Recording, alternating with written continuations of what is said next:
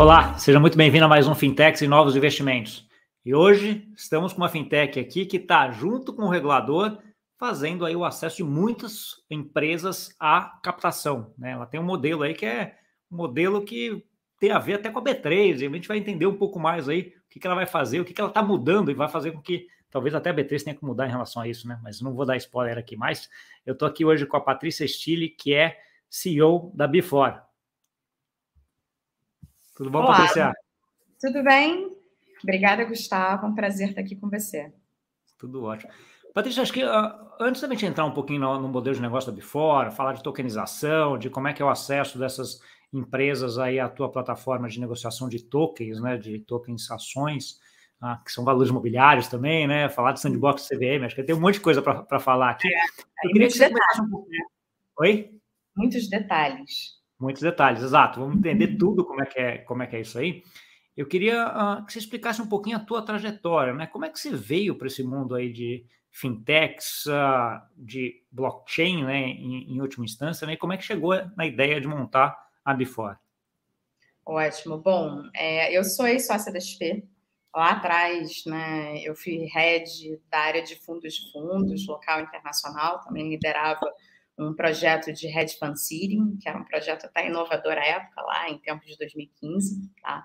Um, depois de um tempo, eu saí da XP é, e fui para a Vectis, que é a holding lá do Paulo Lema, com Patrick O'Grady e o Alexandre Audi, que deu origem ali a Vitrio, né, que depois teve uma operação com o BTG.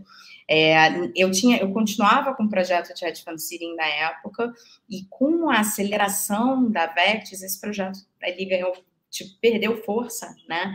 É, eu pedi para sair, fui trabalhar é, comprei participação do Grupo Solo, mas eu estava ali com uma cabeça muito de vou dar uma parada, vou sair no Brasil, né? Por causa do contato com esse segmento de hedge fund seeding, que é basicamente você comprar uma participação numa gestora que está em estágio inicial, colocando seed nos veículos dela, isso, tá, isso, é bastante comum, né? Fora do Brasil e está ganhando espaço aqui também, mas para a época, como eu falei, era novo, né? Mas por causa disso, eu acabei fazendo muito benchmark com instituições fora do Brasil, e eu tinha algumas duas entrevistas em Londres na época. Eu disse, pô, tem cidadania alemã, vou sair, né?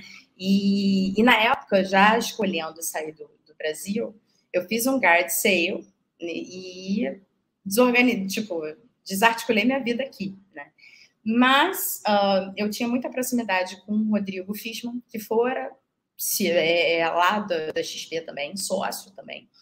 E uh, a gente comprou participação numa empresa em comum, numa startup. Eles, quando saiu da XP, fez um portfólio, uma holding de investimentos, fazendo vários investimentos.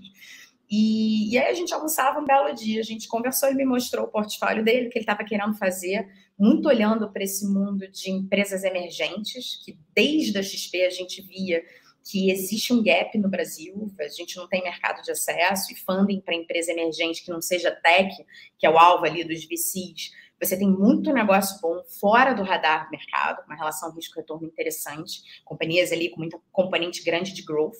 Ele começou a me mostrar isso, eu falei, poxa, eu vou sair, mas eu vou comprar uma participação aqui. Né? Resultou que meus 10 meses fora acabaram numa reunião na sala da CVM propondo o um modelo da Biguinho, que virou a Before, né? junto com o Rodrigo, que no início que era, o nome da Before era Biguinho Deals que a gente já pensava em negociação secundária com tokenização. Né? E o tempo fora eu fiquei entre Israel, é, Suíça e basicamente ali Califórnia, que era o epicentro das discussões de blockchain ali em 2018, né? É, falando, é, bolando o modelo junto com o Rodrigo, o modelo esse que a gente foi apresentar em novembro de 2018 para a CVM, com o conceito de que seria uma super plataforma. Né? Aí depois veio a rediscussão da, da 588, que virou 88, né, audiência pública. É, e nesse meio tempo, em 2019, a gente montou nosso crowdfunding, que foi a Begin, foi a base, inclusive, do Sandbox, né, é, e montou a Before. Mas essa parte depois eu, eu, eu, eu conto, porque acho que a gente vai explorar ao longo do tempo. A gente já, já, já, chega lá. Como é que foi a tua, a tua primeira a percepção, o teu primeiro contato com com cripto, aí um pouquinho antes da Before até assim, o que, que, te atraiu a hora que você olhou lá, você, lá, você fez alguma negociação de Bitcoin, ou que é o que todo mundo entra, você chegou a fazer, olhar e falar, nossa, isso aqui acho que cheguei, tem um negócio bem. Eu cheguei a ter Bitcoin em 2018, a gente né, até te conheci há pouco tempo, mas você entrou nesse mundo lá em 2015. Eu falo, você é uma pessoa de cripto, né? É, eu cheguei um pouco depois, 2018, cheguei a ter wallet lá da Panda, Panda tipo, lá de fora, né? E, um, e, eu fiquei baseada, quando eu fiquei fora, um pouco na Europa e um pouco na Califórnia, como eu falei, né? Então, na, eu, o meu contato foi muito naquela época de Califórnia, em 2018. Toda vez que você falava, ah, estou fazendo um modelo, blockchain era assim, estava na crista da onda. Em 2019 foi até interessante que isso deixou de ser crista da onda e virou uma, uma, uma palavra um pouco venenosa, porque tiveram alguns eventos na época, né? Teve uma oscilação também do, do, do Bitcoin. E, mas em 2018 tinha muita conversa sobre isso todos os VCs, os fundos, você falava que tinha algum modelo nesse sentido, você conseguia abrir algumas boas portas. E eu fiquei muito entusiasmada e interessada e fui aprender com os modelos. Então, assim, tinha um modelo é, na Suíça acontecendo, tinha gente de crowdfunding pensando em fazer security token, não só utility token, e eu fui mergulhando um pouco mais no mundo de security token, o que, que já tinha, né? E, e mesmo lá fora, é, até hoje, eu acho que o modelo que mais avançou nesse sentido é a CDX da Suíça, né? É, e, e, que eu acredito que a jurisdição está ali mais preparada, inclusive os reguladores discutindo esse tema, né? Se acompanha isso de perto também. Mas foi basicamente em 2018 e a gente viu, porque assim, monta... no Brasil você tem um monopólio da B3 para negociação, mas eu tô a B3 tem um monopólio, ela opera um mercado que é ações de empresas mais maduras, né? Que você tem todo um custo que não é nem necessariamente só da B3 que ela isenta uma série de taxas, mas você tem um custo regulatório de você, de uma empresa conseguir se tornar aberta e negociar na B3, tem uma resolução que se chama Resolução 80, que é um formulário de referência, uma série de obrigações que você precisa ter, tá? É, e a gente sempre olhou muito para aquilo e disse assim, olha, como é que a gente monta um ambiente de negociação regulado? Você sabe o quão complicado é conseguir cumprir o arcabouço. Antigamente da 461 e hoje da 135, que é a instrução da CVM, que regula mercados organizados e assim, como que a gente consegue fazer isso de uma forma um pouco mais light, ressignificando o papel de alguns participantes, né? Light na escala, porque para montar custa dinheiro, todo mundo sabe, né? É, mas e foi daí que a gente começou a pegando todas essas associações e aprendizados a pensar no que se tornou a Bifor, tá? Vem lá de 2018 mesmo. Entendi. E aí a ideia, a ideia aqui então era pegar essa dor dessa empresa que não é nem tech nem muito grande mas que precisa de captação, precisa de ações, etc. Como é que você vê um modelo de negócio e uma tecnologia nova, junta isso para que isso seja possível, e aí surge a ideia da, da Before. É mais ou menos por aí? É por aí, mas a gente teve algumas oportunidades no meio do caminho. Né? A gente fala que o Sandbox foi um cavalo selado e a gente não esperava que fosse vir com a Before tão cedo perto do nosso roadmap. A gente achava que a gente ia fazer muita emissão primária, né, que a norma do crowdfunding é ampliar os limites para pegar um pouco mais o sweet spot que a gente olhava de empresa emergente, né, e, e que a gente ia ficar consolidando a empresa e, e, e desbravando o mercado, né, ajudando ali, contribuindo para o desenvolvimento, né, do, do, do, desse mercado de alternativos, né, por mais tempo. Né. Eis que, quando eu voltei né, para essa reunião da CVM, a gente veio para o Brasil. Eu me baseei em São Paulo, sou carioca, louca por praia. Eu gosto muito dessa empresa para morar em São Paulo, tá, gente? Só para vocês saberem. Né? E, e, e me baseei em São Paulo, né? Tipo, isso tudo sempre junto com o Rodrigo. A gente é co-founder em tudo, tá? E então, quando eu falar eu, gente, significa nós. E, e, hoje não é só o Rodrigo, a gente tem um time bem grande, muito envolvido, muito apaixonado pelo que a gente está montando e já montou. Tá? É, então, assim, quando a gente veio, quando a gente montou, é, eu passei a fazer parte do laboratório de inovação financeira da CVM, né, que um grupo de fintechs. E nessa época tava, se formou um grupo que é um grupo de criptoativos, na realidade que se discutia a blockchain enquanto infraestrutura de mercado. E ali tinham alguns superintendentes da CVM, tem, né? Esse grupo existe, inclusive a Paloma, que é do nosso time, hoje segue nesse grupo, é super importante, tá?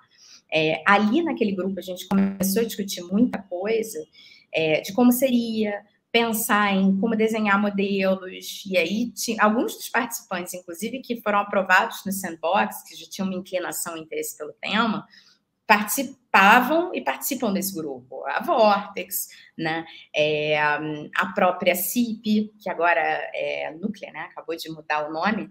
Então, e que no final foi desse grupo que surgiram várias ideias. Eu estava ali, porque eu já estudava blockchain, né? De forma ampla, entusiasmada com isso. E, de repente, veio o sandbox regulatório. E o sandbox regulatório, com o regulador claramente seguindo né, o, o que está acontecendo no mundo, porque a CVM é muito conectada com, com outros reguladores em outras jurisdições, é, com uma agenda muito aberta para ver inovação e utilização com blockchain. E, e a gente assim, poxa, então o modelo que a gente veio pensando e que a gente achava que só ia implementar daqui a alguns anos, por uma questão até de maturidade de mercado, a gente pode ter um atalho aí, um fast track para conseguir fazer um mercado organizado.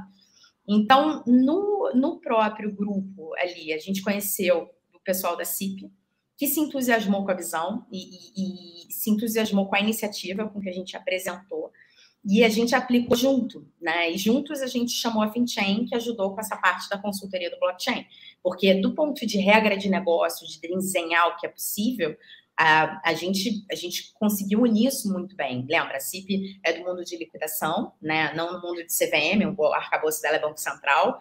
É, eu já vinha com uma cabeça de CVM há muito tempo, já nesse, nesse mundo, né? E o Marcelo Miranda veio com um olhar de blockchain, materializando o que a gente via ali de regra de negócio.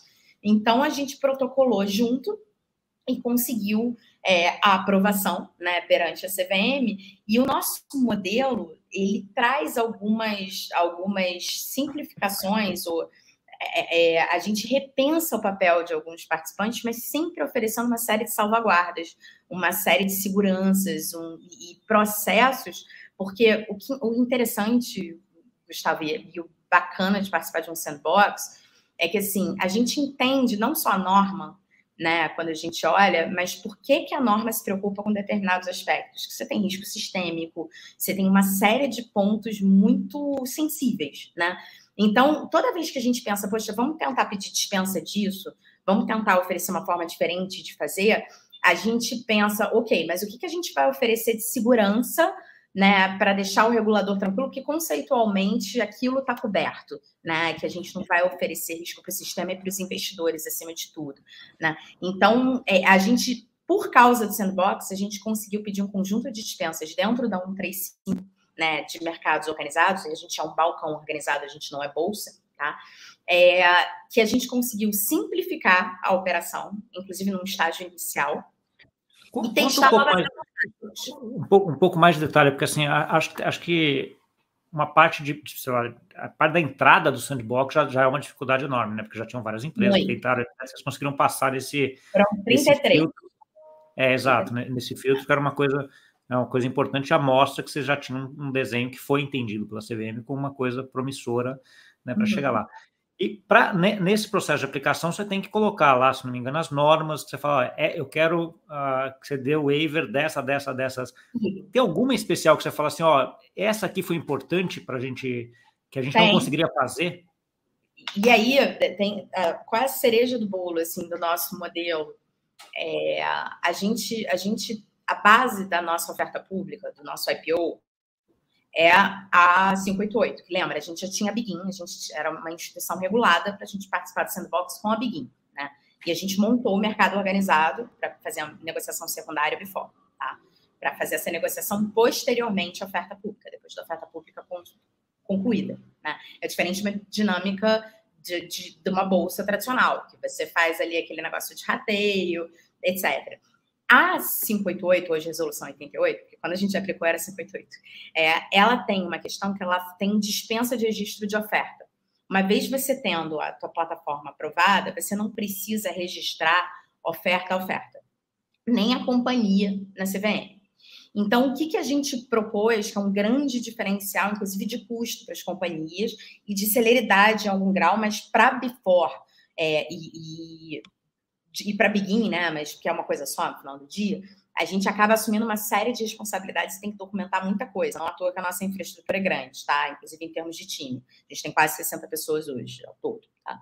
É, a gente, quando você vai é, listar na B3, por exemplo, eu, eu, quero evitar a B3 porque a gente não é concorrente, tá, gente? Todo mundo fala, vocês são concorrentes, mas a B3 é outra, outra empresa no sentido de que busca empresas com mais musculatura, empresas mais maduras. Maior. A empresa tem que estar num outro nível de governança. Eu estou querendo desenvolver um estágio anterior. A gente é mais celeiro para a B3 que qualquer outra coisa, por isso que eu tomo esse cuidado, tá? É, mas, falando da B3, fazendo um paralelo, assim, quando você vai, quando você vai é, listar na B3, você precisa, antes de mais nada, é, fazer um, um, pedido perante a CVM para você virar uma empresa pública, fazer um registro de empresa pública. Isso é dentro da resolução 80, antiga, antiga 480. Tem um formulário de referência gigantesco que a, precisa, a empresa precisa cumprir, né? E pressupõe que a empresa tem que ser mais madura para conseguir cumprir aquilo tudo, né? É, beleza. É, tudo isso tem custo. O registro junto à CVM, né? É, o cumprir aquele arcabouço. Dentro do sandbox, o que, que a gente propôs? Um arcabouço para empresas emergentes, que não chega a ter o seu anexo 8 da 588, que foi muito pensada mais para companhias early stage, que antes tinha um limite de faturamento anual, né, para as empresas poderem fazer ofertas públicas de 10 milhões de reais, agora subiu para 40 milhões esse ano, mas ainda assim, né, você vê, fora olha para empresas de até 300 milhões né? É, é bem mercado de acesso mesmo. Então, é, a gente bolou um arcabouço mais complexo do que o crowdfunding pede, mas que não chega a ser tão completo, robusto, como o arcabouço da Resolução 80. Né? Unindo esse arcabouço, que fica mais palatável para empresas emergentes, que foi pensado adequado ao, ao perfil delas, tá? Dentro da nossa experiência de fazer uma série de operações privadas, do grupo e de tudo, né? É, mas, uh, e falando muito com o mercado, porque tudo a gente conversa muito com o mercado, tá, Gustavo? E, e a questão de não ter que ter o registro da empresa e não ter que ter o registro da oferta, porque o que, que a, a, a Bifor faz? A Bifor aprova o pedido de registro e a Bifor acumula, ela tem uma área técnica que tem que checar uma série de pontos, documenta uma série de pontos e precisa reportar para a CVM.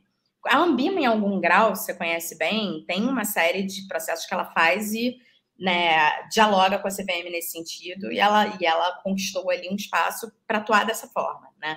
Uhum. Então, a gente absorveu uma série de responsabilidades, mas a gente precisa cumprir esses requisitos perante o regulador, e a gente é supervisionado, porque a Bifora, ela tem, por estar na 135, ela tem uma área de autorregulação que supervisiona todos, não só o mercado e os trades, mas todos os processos internos da companhia e, e as responsabilidades regulatórias. Né? E com isso se dá o grande diferencial. Desculpa se eu falei uma, uma, uma fala extensa, mas explicando direitinho, é a questão da dispensa do registro da empresa, né, que não precisa fazer direto com a CVM, faz com a gente, da, da oferta, né, é, que a gente se usou do arcabouço da, da, base, que é a resolução 88 de crowdfunding, junto com esse arcabouço complementar, que são as tais das salvaguardas e do que a gente fala, olha, mas a gente vai fazer isso dessa forma, a gente tem que cumprir tais requisitos, a gente vai exigir isso das companhias, os participantes vão funcionar dessa forma, né, e a gente entra com a licença de, de 135, que ela é bem robusta e pressupõe uma série de controles. Então, a combinação disso é a Before, que para o emissor acaba tornando mais acessível para o emissor menor, tendo esse, esses pré-requisitos e obrigações é, mais adequadas ao estágio dele e que se refletem em custo, naturalmente, tá bom? Entendi. Não, acho que ficou, ficou bem claro. E aí vocês entraram com, com esse pedido, a CVM aprovou, vocês entraram no Sandbox, e aí vocês desenvolveram todo esse projeto dentro uh, do Sandbox. Conta um pouquinho, acho que talvez dessa trajetória, e acho que ele culmina com uma, com uma emissão, né? com, uma, com uma, um token que está, sendo negociado ou não? Foi depois ainda? Como é que está isso daí? É, do momento que você é aprovado, e, e, você tem toda a razão, não é trivial ser aprovado, tem instituições grandes que, que, que né, aplicaram e não, no final não foram aprovadas, né? É, a, a gente acabou formando ali, eu acho que ter a CIP, o apoio da CIP, né? Hoje núcleo, gente, mas é porque eu ainda preciso me acostumar, né? E, e, o Marcelo foi fundamental, e o nosso projeto é um projeto bem robusto, assim, de fato.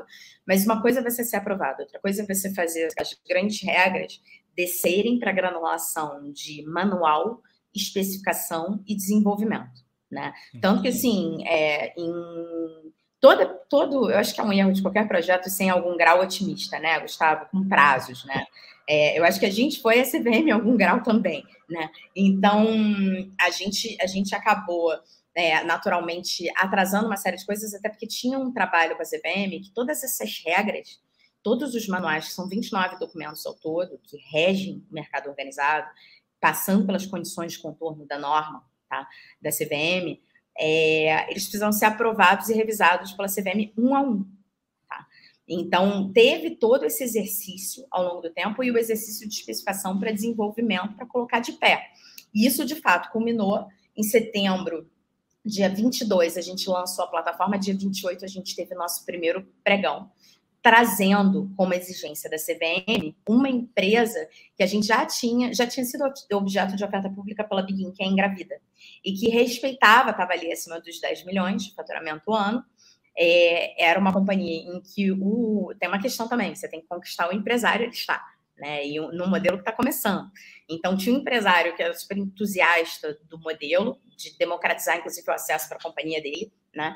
E a gente trouxe para a negociação no secundário, a gente simplesmente pegou aquele, aquela empresa, né? A empresa já tinha sido transformada em SA, a gente converteu o, o, o, o instrumento conversível, foi objeto da oferta pública no crowdfunding, né, ali na virada de 2020 para 2021, escriturou, tokenizou, né, e, e os, os, os, detentores daqueles tokens, né, que, que eram os investidores que entraram na companhia lá atrás, no crowdfunding, eles tiveram a oportunidade de negociar no secundário, eles tiveram que fazer um complemento cadastral, né, e negociaram no secundário, e a gente teve até então, nessa companhia, que está aí desde 28 de setembro negociando em janelas semanais, porque nosso pregão acontece todas as quartas, é, cerca de 10% do free float, a gente já passou disso, foi negociado já na, no ambiente da Bifor, tá bom? É, dessa e agora a gente está fazendo a oferta pública da segunda, tá bom? Tá bom. Não, e agora, e agora vamos, vamos deep dive aqui na, na, na, na Before. Então, você já, já comentou assim que você tem, você tem, você tokeniza, de certa forma, a, aquela que seria a ação daquela empresa que está ali naquele grupo de, de entrada, né? No patrimônio, se não me engano, acho que entre 10 e um, uma receita, né? Entre 10, uhum. entre 10 e 300, né? Mais ou menos, que é o, que é o foco de, uh, da empresa. Isso aí sai fora da regulamentação de equity crowdfunding, né? Que é, vai até 40 ali, mais ou menos, que é o que você. Está usando os limites ampliados que a gente teve por estar no sandbox propondo um conjunto de um modelo novo. Tá bom. É, uma, uma, coisa que me vem na, vem na cabeça agora, Patrícia, assim, o modelo de equity crowdfunding, tirando a, as regras, eu acho que você tem uma regra que foi feita para equity crowdfunding, outra, outra que não, mas assim, o que você faz no final das contas não é muito diferente de um equity crowdfunding, né? Você, vai ter lá alguns investidores querendo comprar na tua plataforma e algumas empresas querendo ofertar as suas ações, você tokeniza isso e cria um ambiente de negociação para esses dois entes, certo? A pergunta que vem assim, o que, que você está tendo mais dificuldade hoje? Porque você acaba tendo que unir dois lados, né? O lado dos investidores, quem tem dinheiro para comprar essas, essas, novas empresas, e o lado do uh, empresário, que você tem que convencer ele a vir e fazer a, a oferta primária ali, depois o, o, secundário, etc., na tua plataforma. Como é que, como é que você está vendo esses dois lados se desenvolvendo? Assim, é, você tem, na verdade, hoje vou, vou puxar para uma questão que abala qualquer companhia que está sendo lançada, né? É, hoje você tem uma disputa pelo tempo das pessoas muito grande. Né? Então, vai ser para você ter atenção em veículos de mídia, isso tudo, é, você tem que ter, acertar não só na estratégia e ter orçamento para você conseguir conquistar espaço e, e, fazer a marca da Before ficar mais forte, né? E é um processo de construção né, de, de aculturamento. Um, sobre o ponto de vista de classe de ativos para os investidores, porque a gente, na prática, está lançando uma nova classe de ativos, porque é, essas empresas não são não tão early stage, e aí quando o pessoal, o pessoal fala de crowdfunding, o pessoal associa muito early stage, Né? É, é a startup que está começando. Exato. É a startup que está começando. E, e, de fato, os limites até 40, os nossos limites são outros. Então, a gente tem até uma preocupação, apesar de ser o crowdfunding no âmbito da Begin, né, e de usar os limites para oferta pública, de ficar com os tempos de crowdfunding, porque as pessoas entendem dessa forma. É, early stage startup, e não é a nossa classe de ativos, porque a gente quer empresas que muitas vezes vão ter dezenas de milhões de, de, de faturamento ano, que já validaram seu modelo de negócio, que já tem ali uma base de resultado mais estável, que está captando para novas fases de, de crescimento. E uma vez ela está no mercado organizado, tendo a, a atenção dos investidores, publicando é, resultados trimestrais nas janelas, ela está num, num, ambiente em que ela pode fazer follow-on e ir crescendo ao longo do tempo, né, dentro do olhar do mercado e trazendo o mercado para participar disso né? E, e, e aí, assim, qual o, o, o, desafio é formar o ecossistema, na verdade, Gustavo, porque diferente dos crowdfundings, a gente tem autorização pela Bifor, estando na 135, de conectar corretoras, né? É, mas assim, não, não adiantava eu chegar para as grandes corretoras do país, que estão enormes e tem mil projetos de tecnologia e operações para no roadmap para fazer mais e mais pelos seus investidores e pelo seu resultado, e dizer assim: ó, eu tenho aqui um projeto de um mercado que começa pequenininho, mas olha, super legal. Todo mundo sabe que é bom para o Brasil e todo mundo se, se, entusiasma com isso. Inclusive, grandes rodas de investidores institucionais muito respeitados e grandes corretoras também. Né? Todo mundo muito entusiasmado e a gente está su até surpreso com a aceitação que está sendo maior do que a gente imaginava, porque o nível de esforço para a gente entrar nos lugares está sendo pequeno. As pessoas querem ouvir, querem ver, querem participar. Mas, assim, não adiantava eu chegar para esse pessoal e dizer assim: olha, tá aqui um PowerPoint e a gente quer fazer desse jeito e você se conectaria desse jeito, é, o que, que, você acha? Vamos fazer junto? Eu ia demorar uma década para conseguir, porque todo mundo tem suas prioridades e as frutas estão mais baixas para fazer pelos resultados das companhias, isso é óbvio, né? Então, o que, que a gente fez? A gente, antes, a gente colocou de pé, né? E a CVM, para isso, deixou que a gente acumulasse um papel que, na prática, estruturalmente, a gente não vai acumular porque a Begin ela ganhou status de intermediário sem ser.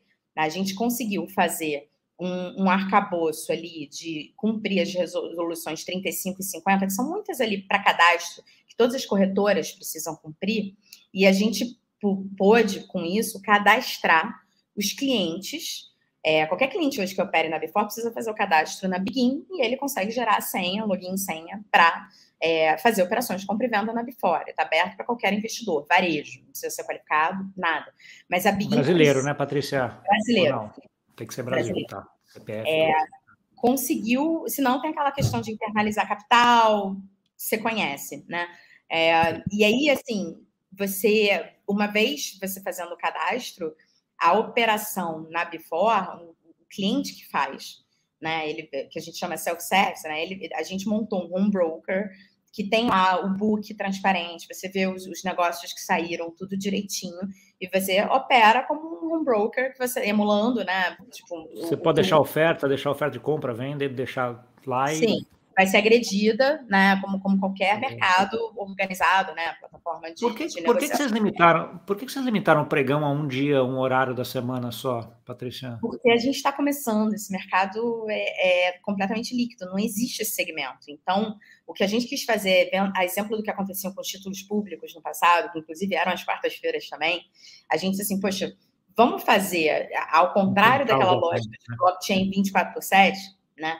É, a, o nosso objetivo é atrair participantes, né? A gente quer ter as corretoras. E como eu te falei, antes a gente começou operando, é, com, com, inclusive com a Begin como intermediário, para mostrar que funciona. E agora a gente está em altas conversas com as corretoras para conseguir colocar de pé no ano que vem é, essas integrações, que passam por tecnologia, por operações e tudo. Mas, assim, para o mercado operar, para os administradores dos fundos processarem as cotas com esse novo ativo, você tem janelas, você tem um, uma série de pontos. E, e, é aquela história que a gente estava né, conversando nos cinco minutinhos antes da gente entrar no ar, né, Gustavo? Não dá para ir do, do zero ao 100 de uma vez só, achando que as pessoas vão entrar nessa lógica blockchain 24 por 7 da noite para o dia. A gente, e não dá para achar que eu vou tipo acostumar o mercado a operar essa classe de ativos, né? Se, se eu fizesse uma lógica todo dia, né, as operações iam ficar dispersas. É, você Sim. concentrando. Ah, e, faz, e, faz, uma lógica, né? Porque um dos pontos da tua plataforma é concentrar os agentes num determinado horário para que você tenha liquidez para aquele ativo, né? Se todo é mundo isso. sabe que a quarta-feira, determinada hora está tua, vai, entrar aquela hora e dar uma olhada é lá, ver como está, né? Então, assim. Rolando. E se não for medida no tempo, dessa coisa de construir liquidez, o mercado não vai pegar, não vai andar. Exato. E depois, e depois você estende isso, porque você já tem a plataforma para você fazer isso 24 por 7 também, não deve ser um negócio tão difícil, é só você estender um pouquinho o horário e resolve. Né? Então, isso. Uh, quando tiver liquidez, tranquilo, entendi. Então, aí, aí a gente tem justamente a flexibilidade, mas isso sendo feito sempre orquestrado e aprovado com o regulador, porque qualquer vírgula que eu mudo no modelo é aprovado pelo regulador, né? É, isso no âmbito do sandbox. Passado o sandbox, quando a gente estiver integralmente sobre uma nova resolução, seja gente adequado ou algum ajuste de resolução, uma nova resolução, isso é, é, vai ser critério, né? A gente tem nosso, nosso pleito, mas eu não posso nem comentar sobre esse tipo de coisa, que vai ser uma coisa da CVM a posteriori, né? É como um output da experiência do sandbox, digamos assim. Mas no âmbito no, do sandbox, à medida que vai tendo mercado, eu posso expandir a janela, como você falou, aumentar os dias, mudar os horários. É, o próprio pregão e leilão, pessoal consegue dar ordem é, dentro de um determinado limite inferior e superior do preço de referência, que, que abre ali como para começar os negócios. Isso também é aprovado pela CBM. É, se eu mudar isso, a gente vai vendo, vai formando o mercado, eu vou adaptando para essa evolução. Entendi. Vai ajustando. Aquela história, é um pouco da ideia do sandbox também, né? De que você vai começando mais ali arrumadinho, de certa forma, sobre controle em alguma coisa, depois você vai expandindo à medida que você vai vendo que está tendo sucesso, está tudo, tudo certo. Né? Então, Exatamente. Né? Mas isso, tipo, mesmo pós-sandbox, é uma coisa que é esperada que vai acontecer também. Você, você, você, segue expandindo, né? E você segue num diálogo muito grande com o regulador, né? A questão é que o, o sandbox isso fica mais fluido, talvez. É, que né? você já está lá dentro, vamos dizer assim, né? O outro você não está, mas ainda tem contato, sim. É. é. Questão que sempre vem também, Patrícia, blockchain, tokenização, né? Então, assim, sempre vem aquela história de que, ok, tokenização é boa, mas quando a gente vai para a tokenização de modo amplo, uma das grandes vantagens de tokenização é que você pode pegar um token que vai ser meu, que eu posso levar dentro do meu celular para onde uh, eu quiser. No teu modelo, eu entendo que você não está usando essas redes de blockchain públicas, né? Ethereum, não. Bitcoin, etc. Você usa uma rede uh, privada. Acho que conta um pouquinho que rede você usa e como é que está sendo essa experiência de utilização de rede. E a outra pergunta que sempre vem em relação a isso é: precisava de blockchain ou de uma rede de blockchain uh, privada para fazer isso, ou simplesmente por controles internos já resolveriam? Né? Essa dúvida sempre aparece. Sim, sim. Então, é, o blockchain tem algumas, algumas externalidades muito positivas, algumas características muito positivas que trazem ali segurança, né? Isso pela tecnologia em si, independente de ser pública ou, ou privada. A gente aqui é privado, é, a gente usa Ethereum, né? O Quorum, que é um protocolo do Ethereum, que antes era detido pelo JP Morgan, foi comprado pela Consensus, mas é largamente utilizado. A gente usa Ethereum porque a gente considera muito importante no mundo que, se parar para pensar, tem muita pouca aplicação de blockchain ainda. A, a, a, você tem mais aplicação madura em Ethereum, inclusive desenvolvedores versando mais em Ethereum. É, porque lembra, a gente, a gente tem o nosso desenvolvimento e a gente tem o aculturamento dos participantes para isso, avançando cada vez no tempo. Pressupõe que eu preciso ter mão de obra qualificada para isso também. Então, a decisão foi muito com base nisso, mas a gente tinha outras opções como Hyperledger, Bezu, o, o, o, próprio Corda, que é usado muito no, nos ambientes de bancos, né? É, e, e, algumas soluções fora do Brasil também foi utilizado, mas assim como Ethereum.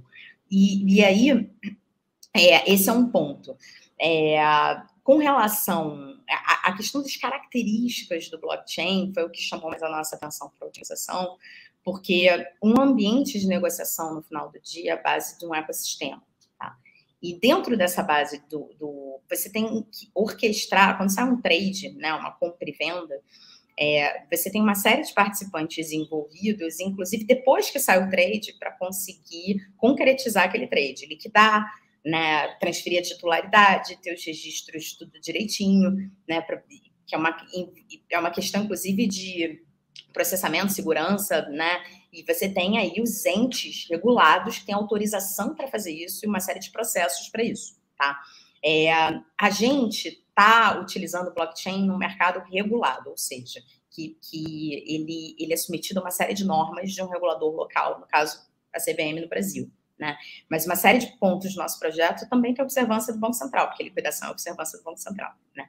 É, e aí, dentro desse, desse, desse contexto, e sendo a Bifora a base de um ecossistema que vai orquestrar é, esses participantes em suas funções e suas responsabilidades, a gente entende que blockchain é muito eficiente para você conseguir distribuir os nós e fazer toda essa mensageria, confirmação de forma auditável, porque você tem a questão do imutável, né? É, e, e, dando para esses participantes a características de validação, né? Validação em alguns, observância outros, porque é, você, você pode possibilitar, inclusive, que o regulador tenha um, uma macro view do, do todo, né? E, e, internamente eu tenho processos que estão sendo desenhados com a própria autorregulação que faz supervisão de mercado para checar as, as, as tendências e, e, eventuais problemas e fazer os controles que são necessários de forma mais sistêmica, tá, Gustavo? Então, assim, a gente, a nossa forma de, de encarar blockchain é um pouco diferente da visão do blockchain, é, é, é, dos princípios de blockchain, dessa coisa de tirar uma série de intermediários da, da cadeia, e quando eu falo intermediário, que eu não estou falando corretor, eu estou falando intermediários de forma ampla, é, fazer aquela janela 24 por 7 de operar né, é, a qualquer momento, é, conseguir portar esse teu token e trocar esse na tua wallet, conseguir tradear em outra em outra em outro ambiente, né? Aqui, na verdade, como é um ambiente regulado, você tem esses participantes, a gente usou a rede para trazer inteligência e conciliação entre os participantes. Tá? E, e, é, e é um processo que eu vou dizer para você: a, o, o, desenvolvimento que vocês fizeram de blockchain está pronto no D0? Em, toda a ambição que vocês têm? Claro que não. Inclusive, que o nosso, nosso sonho de consumo é daqui a pouco fazer a liquidação on-chain, mas eu preciso da stablecoin chancelada pelo Banco Central. Né? A agenda ali está 2025, como a gente ouviu, e tem um desenvolvimento em cima para ser feito. A gente vai em fases, tá? Mas o racional é blockchain enquanto infraestrutura, não blockchain enquanto experiência para o usuário em algum grau, nessa lógica de portabilidade que você mencionou. Entendi. Para utilizar, você utiliza toda a parte da, da benefício, do benefício que o blockchain te traz em relação à parte administrativa, né? De conciliação, uhum. auditoria. Para tornar a estrutura mais leve. Exato. E ressignificar o papel de alguns participantes porque a gente conseguiu não ter alguns participantes, mas a gente também acaba tendo que ter outros, né, que são comuns à rede de blockchain. Então, é, é mas isso tudo está sendo desenvolvido e conversado com a CVM, porque, mais uma vez, é uma jornada, não existe você sair implementando uma série de coisas de uma vez. Sim, sim. Tá bom. Olhando um pouquinho para frente agora, uh, Patrícia, quando olha essas plataformas de, de, de, de negociação de tokens, vamos dizer assim, de, de modo geral, uh, em tese, o mesmo trabalho que você tem para ter um token de ação ou negociar um token de ação é o mesmo para ser um token de imóvel, ou para ser uma stablecoin, ou para ser uh, qualquer coisa. Ou seja, a infraestrutura, no final das contas, é a mesma, muda um pouco. Vocês, obviamente, nesse começo, focam nessa parte de coisa, que é até pela tua história que você comentou, é né? Tipo, era, é, era um problema que você tinha, etc. Você vislumbra você expandindo isso aí para frente ou você acha que isso aí tem mercado suficiente para você ser a plataforma grande e boa o suficiente para fazer isso e fica por aí? Como é que você vê isso? Assim, Gustavo, sendo bem honesto, óbvio que sim, a gente vislumbra, porque eu, eu partilho da tua visão de que uma vez montada a infraestrutura, você tem um ativo funcional que pode ser extrapolado para outros mercados, mas cada outro mercado que você coloca exige uma série de camadas de parametrização. Você vai negociar dívida, é, você tem o modelo de negociação, a sensibilização do que vai parear aquele preço, é, você tem outras complexidades a cada novo ativo que você trata. Não só é, no modelo de negociação em si, é, quanto na relação com, com, os participantes daquele mercado, né, as corretoras, etc., porque você vai ter novos processos em função do comportamento de cada ativo. Então, isso tudo exige tempo, né? E, e, e um exercício muito grande de parametrização para o modelo ser adequado e funcional. O core, é, que é o, é, o, é o, grande, eu acho que é o grande valor, já vai estar ali. Mas qualquer setup de um novo ativo exige tempo. E a nossa visão de, de tipo assim, é, conseguir amadurecer antes de mais nada a nossa atividade de foco, que é o que nos trouxe aqui, que é construir o mercado de acesso no Brasil, né, que tem um, um, um viés, tem um propósito muito forte nosso, porque isso é uma espiral muito positiva para a economia brasileira, emprego e, e tudo. Tipo, antes de mais nada, vamos fazer esse mercado amadurecer, vamos crescer nele, vamos aumentar a nossa experiência nesse mundo, vamos melhorar o nosso sistema para ele ficar assim muito sólido, porque você sabe que toda vez que você monta uma coisa, você tem os aperfeiçoamentos que você vai fazendo, que você vai aprendendo operacionalmente. A gente tem um ambiente muito seguro porque ele está todo cercado de arcabouços, é, plano de, de contingência, uma série de coisas que o próprio regulador exige, porque senão não estaria funcionando. Né? Mas eu tenho mil aperfeiçoamentos operacionais que vão me deixar escalar mais, vão me deixar operar de uma forma mais fácil internamente, com um time mais eficiente, uma série de coisas. Eu preciso ganhar essa curva para pensar em extrapolar para outros mercados e, e, e, trazer isso sim ao nosso objetivo, não a, a núclea, né, a CIP, né, não entraria nesse mundo para olhar só o mercado de empresas emergentes, que é grande, mas assim, para uma empresa do patamar da CIP, né, do, tipo, a gente tem mil outros mercados para conseguir, para conseguir, ele é um stakeholder relevante, eu vou falar isso, acho importante a gente conversar sobre isso também. É, mas de qualquer forma, é, eu preciso ganhar maturidade, porque senão vai ter dispersão de foco e, e, eu vou acabar fazendo as coisas não tão bem. Isso eu acho que é um grande desafio quando você começa um negócio. Você, você tem, é, eu acho que hum, é, várias pessoas vêm te trazendo oportunidades, porque várias ideias são construídas em cima de uma base que você traz, é. e é muito difícil você dizer não dizer assim, olha, isso agora eu acho maravilhoso, mas eu não posso fazer agora. Tá é, o, sucesso, o, sucesso, do, de, de, ter aquela famosa frase, né, que o grande sucesso dos empreendedores é saber falar não, né? Porque assim, chega a oportunidade de coisas, você tem que falar, não, não, isso aqui me tira um pouco do rumo, não, eu não vou, eu vou ficar aqui. Né? Então, assim, Como um você diz não é, sem fechar a porta? Porque você quer fazer negócio com aquela pessoa. Lá na frente você vai fazer. É, tá botando um negócio bacana, mas eu tenho que ser sincero, eu vou dizer, olha, se eu fizer isso, eu não vou entregar meu básico, entendeu? É, é. é sim, isso. Sim, sim. É, como é que você avalia agora um, o sucesso da Bifora até hoje, Patrícia? Uhum. Você, já, você já falou que já fizeram uma, estão indo para a segunda. Está ah, uh, dentro do, do, cronograma? É isso que vocês querem? O sucesso? E aí vou falar a pergunta de uma outra forma. Olhando a Before daqui dois anos, você volta aqui, você fala, o que, que você gostaria de estar falando aqui daqui dois anos?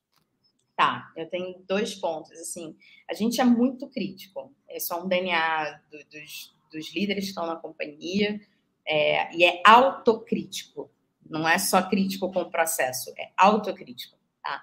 Então, assim, se, tipo, tem aqui sempre o jeito de olhar o copo meio cheio o copo meio vazio. A gente faz o exercício das duas pontas, tá?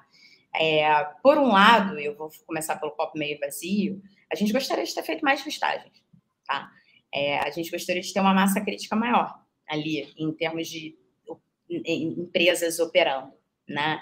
É, e, e, se você pudesse me dizer o que, que eu teria mudado nesse, nesse momento, é isso. Sempre tem questões internas de processo de companhia, mas eu acho que, graças a Deus, eu acho que pela presença da CIP, eu vou só abrir esse parênteses antes de responder a sua pergunta, a CIP é um sponsor muito relevante nesse processo, nesse projeto, a Núclea, né? Eles aplicaram com a gente, é, a gente, a gente trouxe todo o, as, a, o projeto, né, dentro do que a gente tinha no grupo solo, mas eles estão muito alinhados em construir muita coisa com a gente, né? É, e eles são, eles trazem todo o funding da iniciativa. A gente tem um contrato com eles de 25 anos. A Before tem. É, eles têm uma debênture com a companhia, tá? É, e toda a necessidade de capital da Before vem da CIP or, é, aprovado em orçamentos anuais. Por isso que a gente é super organizado em orçado, realizado, é, orçamento, envolvendo todas as áreas, tipo, já tem uma super governança na companhia. E por quê? Porque você montar uma infraestrutura de mercado, respeitando uma 135 e, e pra, com as pretensões de crescimento que a gente tem, que são audaciosas, né? Montar um novo mercado conectado às corretoras, trazendo uma base de clientes, trazendo um roadmap assim grande de, de empresas desse segmento, você precisa ter caixa, porque as coisas não acontecem antes de você montar uma infraestrutura robusta. Eu não conseguiria conversar com as corretoras né? Se eu não tivesse algo para apresentar, não, não adianta eu mostrar um PowerPoint dizendo, a gente quer fazer isso, você quer vir com a gente, que pressupõe um esforço do lado deles também, né? Então, assim, é, eu, esse business é intenso em capital. E, e esse business, para a gente chegar ao break-even, é todo um ciclo para eu, eu, conseguir chegar num, num, volume, né, que, que a gente, o valuation da companhia é alto pelas licenças que tem, pelo que a gente já construiu, de fato, já é, porque inclusive me explica outra companhia no, no segmento de, de, renda variável, porque a gente negocia ações, que chegou onde a Before chegou hoje. Já dá para listar Before na Before?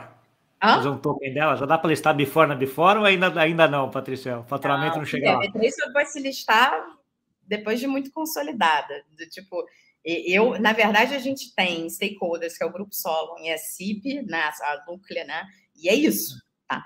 É, e a gente tem funding para botar esse projeto né, ali pensando em stakeholders alinhados com a visão de longo prazo e com o negócio. Agora, voltando para a tua pergunta, se eu estou satisfeita ou não, a gente queria estar mais acelerado, isso é natural. Agora, a gente lançou em setembro, a gente pegou a eleição, depois da eleição a gente pegou a Copa do Mundo. Me diz se eu tinha condições, no mercado como o táxi acompanham muito bem, é, de trazer mais ofertas públicas e começar um, e, e lembra que para sensibilizar as pessoas para uma nova classe de ativos, que ações de empresas emergentes que não tem o risco de uma startup, mas tem uma componente de growth bem bacana, que não está maduro como uma empresa né, que está em bolsa tradicional já, é, eu preciso esclarecer, eu preciso aculturar, eu preciso contar essa história. Tem um delta T aí para isso né? Sim. Então, assim, é, por mais que a gente se autocritique e quisesse fazer mais, a gente já fez muito, porque a gente botou o modelo de pé. Em um ano, montou um time de 60 pessoas com lideranças super seniors, né? A gente tem pessoas dentro da companhia, uma série de, de executivos ex da própria B3, ex-CETIP, gente que já passou pela CIP, é, gente que veio do mundo de, de cripto, é, e toda a nossa liderança e diretoria é um pessoal super senior, né? Isso tudo, né? Com apoio da CIP, a gente conseguiu trazer essas pessoas, porque custa, você sabe disso, né?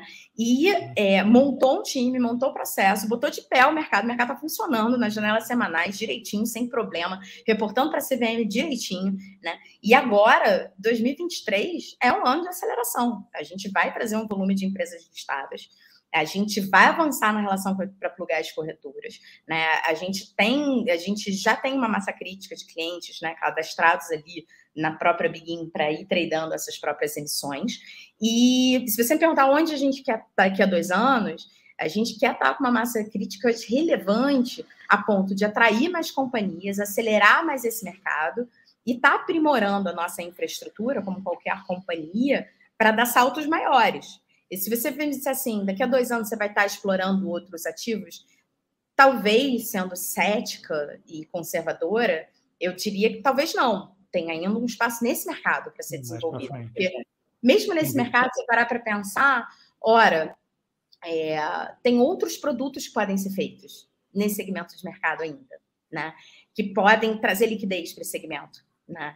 Outros layers que eu, que eu posso aprimorar. Então, é, mas assim, é, depois Deixa eu, até... eu acho que essa conversa é válida.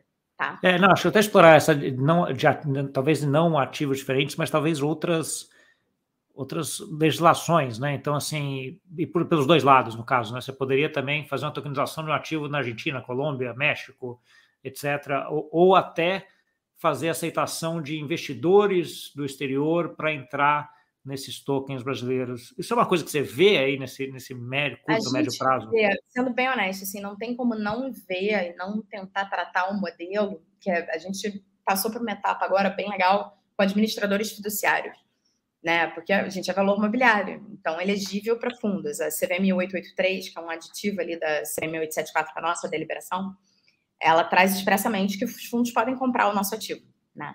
E, e os investidores estrangeiros podem vir via fundos, inclusive, né?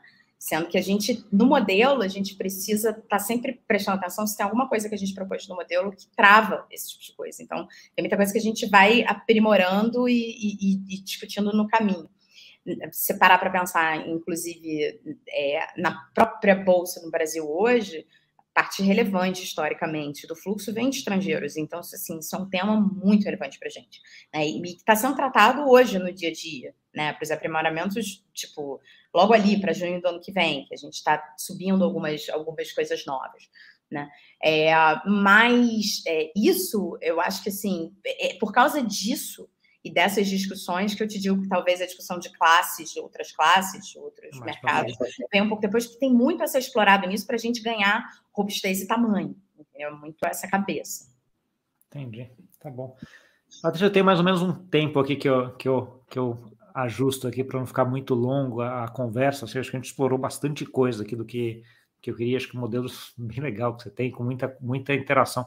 Eu acho fascinante essa interação que vocês têm com tecnologia e regulador, né? Porque ali, ali sempre é uma coisa que sempre tem zonas de atrito, ou zonas nebulosas, vamos dizer assim, muito grandes, né? Então, assim, à medida que vocês conseguem trabalhar essa tecnologia junto com o regulador, acho que tem um potencial muito grande aí para qualquer qualquer mercado, qualquer cultura, qualquer população, e para o Brasil, com certeza, ah, sem dúvida nenhuma, tem isso.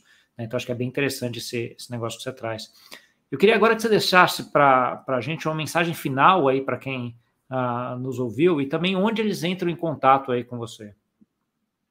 Mensagem final, gente, assim, é, eu olhando para a Before no projeto, né, enquanto para construir um mercado de acesso no Brasil, enquanto classe de ativos das empresas que a gente está trazendo, né, para listagem, é, e é uma conquista constante, né? Porque cada passo que a gente evolui, cada empresa que lista, chama a atenção de outras empresas que vão conhecendo esse novo mercado.